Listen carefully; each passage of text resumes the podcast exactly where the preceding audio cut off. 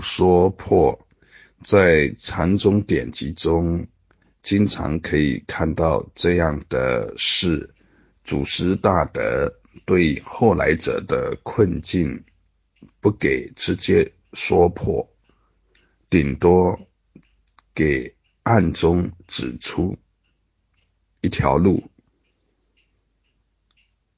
暗中指出一条路，对方。往往也要经过一番的努力，才能够领悟。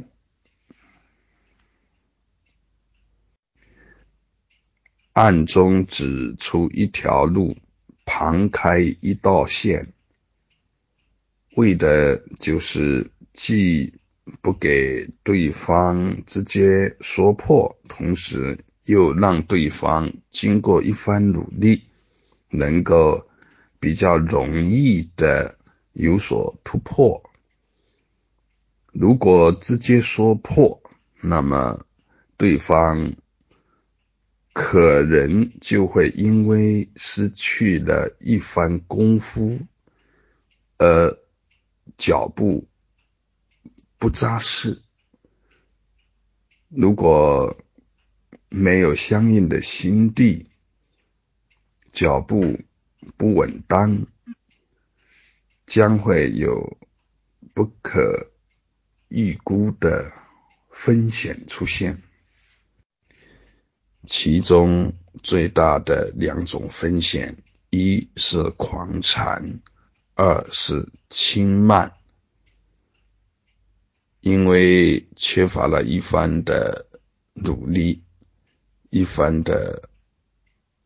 艰辛，业障消得不到位，发心福德各个方面的力量还不够相应，